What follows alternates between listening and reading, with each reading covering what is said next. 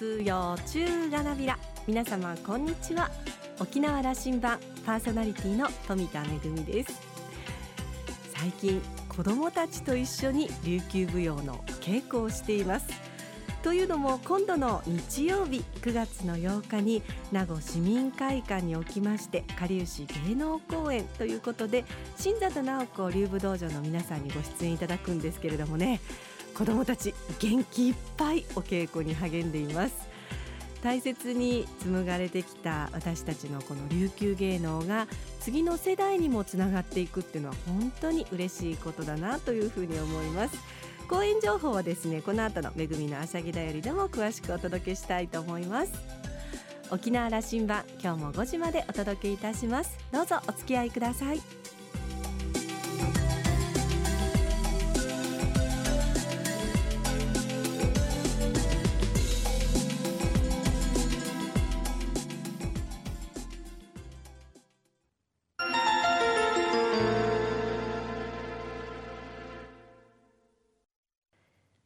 空港のどこかにあると噂のコーラルラウンジ。今週は浦添市の松本哲司市長と沖縄大学地域研究所特別研究員の島田克也さんのおしゃべりです。松本市長は1967年浦添市のご出身です。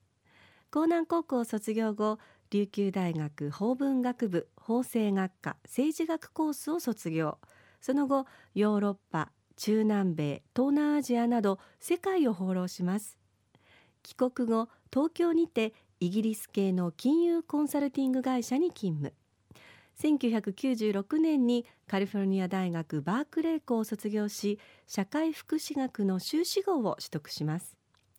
2002年 NPO 法人ライフサポートテダコを設立し代表理事に就任しました。2004年沖縄県産業振興公社より人材派遣プログラムにてフロリダへ派遣。2010年ハワイ東西センターオブチプログラムに参加します。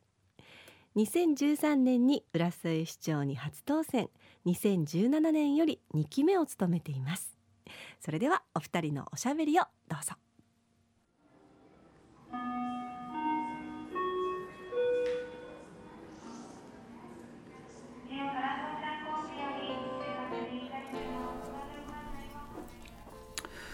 浦添の松本市長と対談できるというふうに聞いたので今日はあの敬意を払ってですね浦添織です今日あありがとうございます。いいいい産物作ってますね。いやいやもうあのまあ何ですかね浦添、うん、メイドイン浦添っていうもの自体が少ないものですから、そういった意味ではあ私の前を担当した義馬前市長の思いもあってですね、うん、やはり浦添産のものということで、まあ織物っていう新しいものに挑戦していますので市長は今日は浦添織ではないですね。ですこれはヤクルトスワローズですね、はい、ただ一部入ってるんですよ。そうですか。これあれ？どっちだ？こっちですか、うん、こっちは浦添織がちゃんと入っておりまして浦添織とヤクルトスワローズのまあコラボかりゆしというんですかね。調べるとね歴史もあってね。そうですね。あのちゃんとこれをこうビジネスに乗せていくということ、うん、これは大変でしょうがそうですね。はい。あのまあ織物というまあ業界自体が非常に今あの、まあ、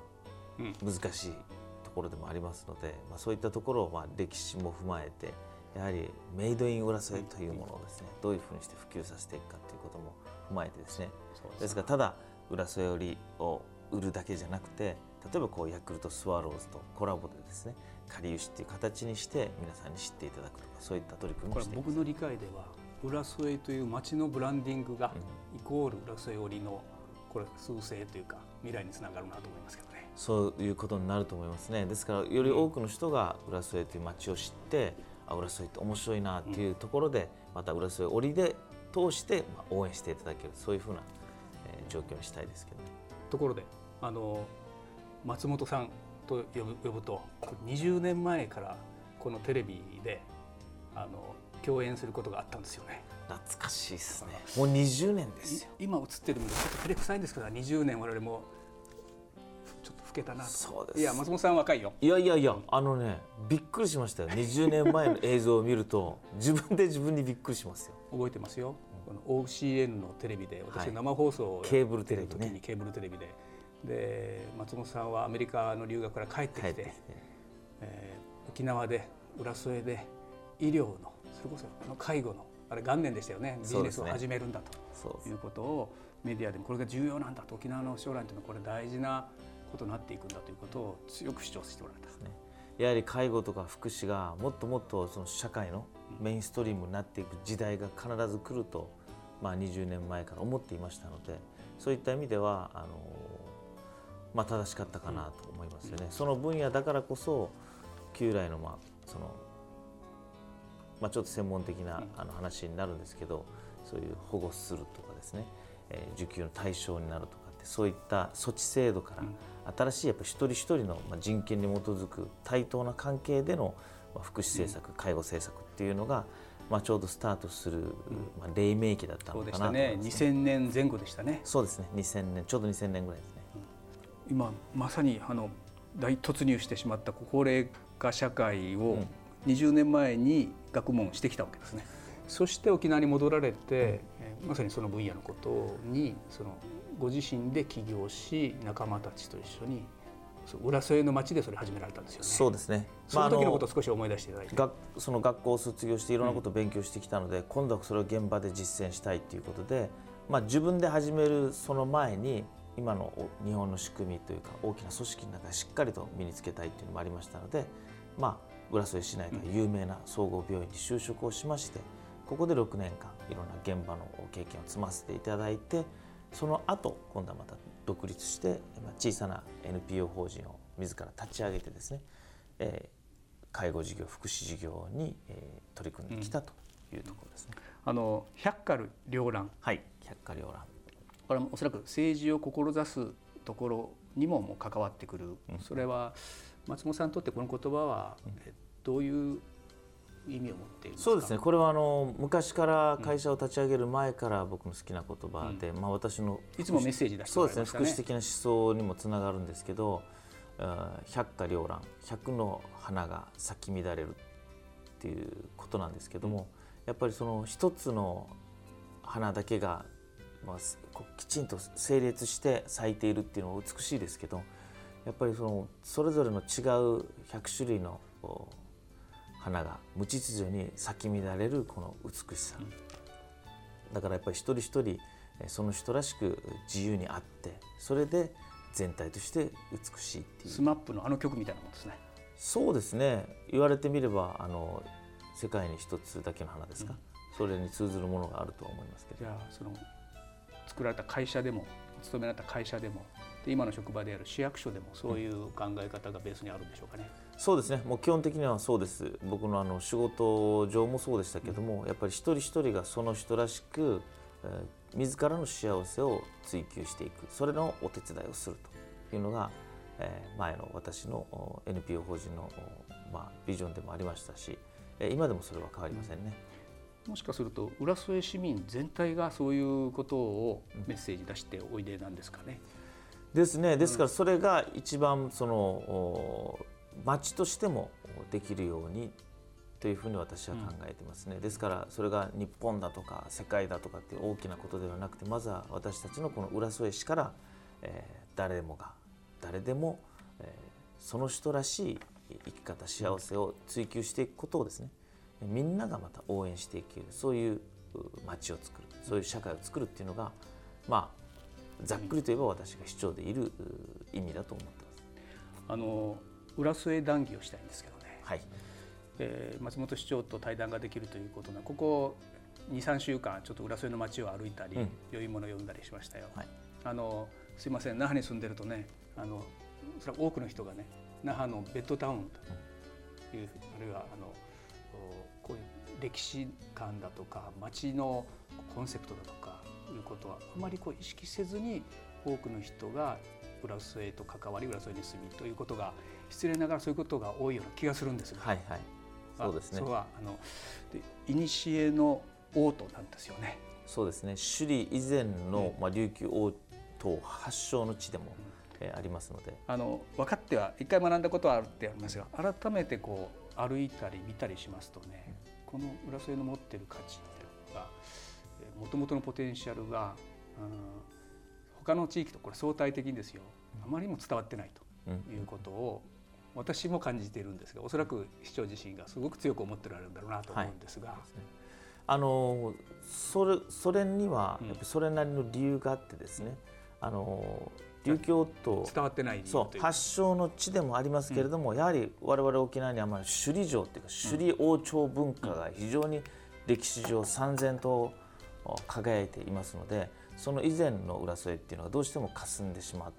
うっていうのもありますし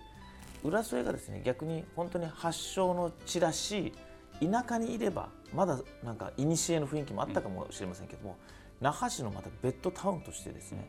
えー、ある意味発展もしてきていますのでですからその古き良き伝統文化の香る町と言われてもピンとこないし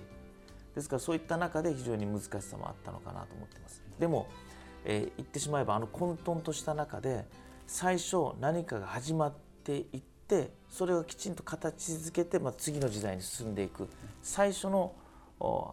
何ですか取っかかりというか、きっかけは非常に浦添から始まっていることが多いんですね。これはですねあの伊波冬先生がこれが東京で書かれた「浦添古その古琉球」という、はい、あの中でその多くの、まあ、これ専門家中心に認識あの時にできたんですよね。そうですつまり昭和氏が首里に王朝を建てる前の都は浦添だった浦添だったということはこれ多分ねテレビラジオ聞いてる人多くの人はえそうなの？という話になるぐらい知られてないはずということと思ってますがどうでしょうねこれは。いやそういうことになると思いますね。ねそれが伝わることで僕はまた浦添という街の展開が変わってくると思うんですよね。うん、一番シンプルな考え方としてはですね今の首里王朝文化っていうのをいわゆる京都の文化だと、歴史だと認識すればですね浦添はその以前、うん、京都以前の奈良の飛鳥時代だったりですね、うん、それに当たると思ってるんですね。ですからここで生まれて大きく成長していって首里に向かっていくという、うん、その前段の部分。ですから琉球時代の一歩手前の古琉球古い琉球古琉球の時代がまさに浦添時代というふうに認識しています。あの首里浦添城跡にグスクがあったわけですよね。そうですね。そこに春天これあの小指社うちの町みんな知ってるんですよ。春天がいて栄宗王がいてそしてサットが出てくる。その次に首里という文化が生まれて。しかしあの頃にその培われた、まあ、あの琉球のその古琉球の歴史文化価値みたいなことはここから始まってるんですよ、ね、ここから始まってです。から浦添がそれだけ複雑だっていうのは現代的な時代背景もありますけども、うん、えー、その首里に行って後の浦添、えー、城跡ですね。そこが今度は第二次世界大戦で非常に大きな激戦地になってまさにまあ行かれた方は分かるようにここにお城があったなんていう跡形もないと言ったら失礼ですけども、それぐらい木っ端みじんになっているわけですよね。ただのお金みたいな形になってしまっておりますのでそこをまた復元するかいろんな論議もありますけれどもやっぱりそこであの沖縄戦という歴史も得てきての今があるっていう、まあ、非常に複雑なというんですかね、うん、意味深な場所でもあるなと僕は思いますね。あの古琉球の時代これはねあの市長の部屋で浦添の町の全体像みたいなあれ地図を見せてもらったりするとこれ港牧港があってね、はい、それこそその、えー、浦あのキャンプ金沢のでこの旧流地の、すごく豊かな土地だっただろうなというのは改めて見ると分かるそうですね。あの海外貿易ですね、うん、中国との貿易もこの牧港港から1400年代の王朝ができる以前から、えー、長江貿易して長江貿易をしているという意味でも、うん、まさに、えー、なんですかねただ古い歴史だけじゃなくて新しいもの新進気鋭のもの外の世界そういったものにどんどんどんどん関わっていくきっかけに、えー、浦添っていう場所がさまざまなものがあるわけですよね。あの僕まだ歩けてませんけどもあの一つこれ市民レベルでやりたいこと首里からえー、それこそ浦添具宿までのこれ回廊がありますよね。ありますありますよ。これきっちりつなぎたいですね。今あのつながりつつあるんですけどつながりつつある。ちっちゃな道、ね、私もあの私は逆に浦添側から首里に向けて歩いたことあるんですけど、うん、やはりこんな道あるのって思ったりですね、うん、ここ突っ切ってたのとかですね、うん、ありますから非常に面白いです、あの仲間フィージャーのところからこう行って、で首里で行くと首里城が見えてくるとあのその平らの石橋があってあそこも那覇は復元しようとしてます。遠山の石畳通ってこう本当に馬がこけたっていう、そういう坂をですね登って越えていくと今度首里にタクシーから入っていくっていう。これしっかりムーブメント作ってみましょうよ。面白いねあのこれは今あの教育の中でも例えば今言われてますね。沖縄県内におけるその、えー、義務教育の中でも沖縄の歴史教育が今足りないここは大変基礎力として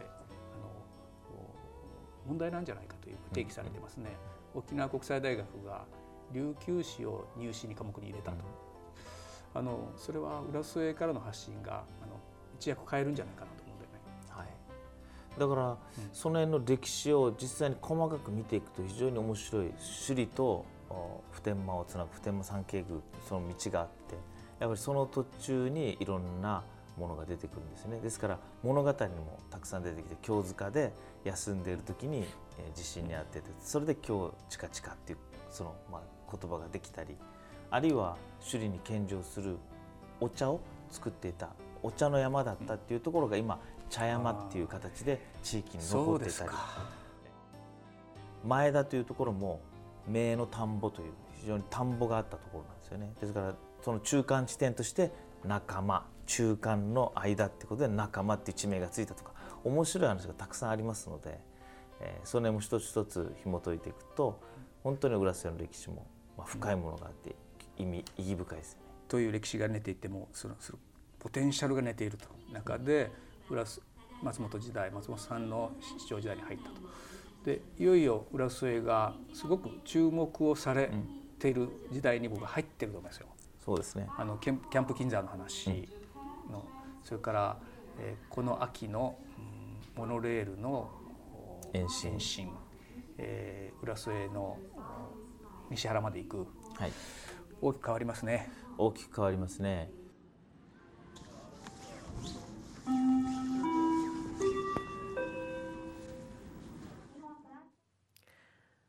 きく発展している浦添は現代的な建物が立ち並んでいるところでもありますけれども実は歴史的にも沖縄にとって大変重要な場所なんですよね。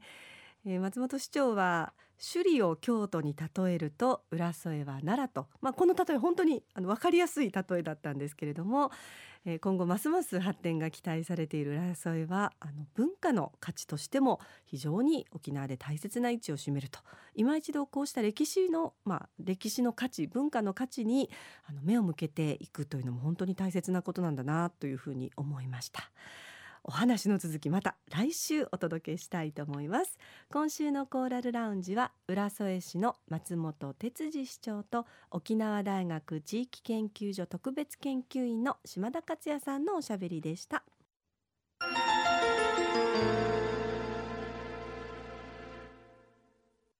めぐみのあしゃぎだよりのコーナーです。今日は舞台公演のご案内です。今度の日曜日9月の8日日曜日名護市民会館の中ホールにおきまして、えー、午後の1時と4時の2回公演かりゆし芸能公演が行われます。これまではかりゆし芸能公演は国立劇場沖縄を中心に行われておりましたけれども今年度からの新しい取り組みとして、えー、お出かけ公演ということで、えー、いろんなところで公演が行われています。またあのこれまであの大人の皆さんの出演が多かったんですけれども今回は子どもの、まあ、伝統芸能公演ということで元気いっぱいの子どもたちにご出演いただくことになっております。9月8日日曜日の公演は2部構成になってまして第1部でおなじみの泳げたやきくんそして第2部ではルンルンバルーン琉球舞踊の公演が行われます。この第2部のルンルンバルーン琉球舞踊私があの演出をさせていただいてるんですけれどもこれまであの那覇での公演とかそれからあの海外での公演をやってきたんですけれども、えー、やんばるでは初めてということになりますのでルンルンバルーン琉球舞踊なんですがルンルンやんばるんとということで あのキャッチフレーズをつけまして、えー、やんばる初演ということになります、えー、チケットもすでにあの取り扱い始まっておりますので詳しくはですね、えー、名護市民会館の方にお問い合わせをいただくか、えー、新里直子竜武道場の方へお問い合わせをください。またあのフェイスブックでルンルンバルーン琉球舞踊のフェイスブックもありますのでこちらにもあのチケット情報など載せております。えー、詳しくはですねお問い合わせは新里直子竜武道場電話番号ゼロ九ゼロ一五一三三三七九ゼロ九ゼロ一五一三三三七九番にお問い合わせください。楽しい公演となっています。皆さんのお越しを心よりお待ちしております。めぐみのあしゃぎだよりのコーナーでした。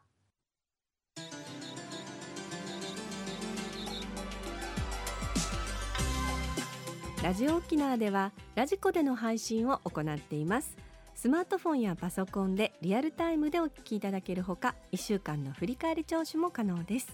さらに沖縄羅針盤の過去の放送音源はポッドキャストでも配信しています。こちらはラジオ沖縄のホームページからアクセスしていつでもお楽しみいただけます。また沖縄羅針盤のホームページでは番組情報の発信のほか私富田恵とコーラルラウンジ常連客の島田克也さんのフェイスブックへもリンクしておりますのでお時間のある時にぜひこちらもチェックしてみてください。